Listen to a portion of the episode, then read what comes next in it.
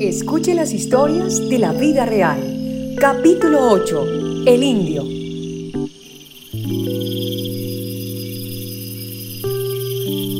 Es 23 de diciembre, víspera de Navidad, y en el campamento todos se preparan para celebrar esta fecha. Noche de paz, noche de amor. Apaguen esa música. Acá no estamos celebrando nada. Pelusa, voy a descansar.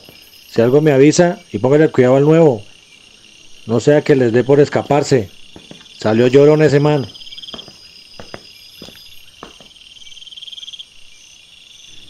Joiber, Joiber, despiértese.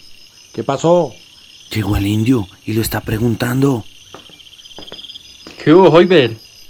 Tiempo que no lo veía, desde que era un pelado chillón.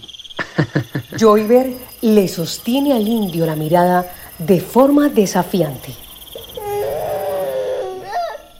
¿Sí se acuerda? Que lloraba como niña por la mamá. y tiene un igualito acá que llegó hace poquito, me dijeron ahorita.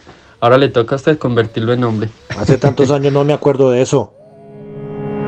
No se pierda el próximo capítulo de Historias de la vida real.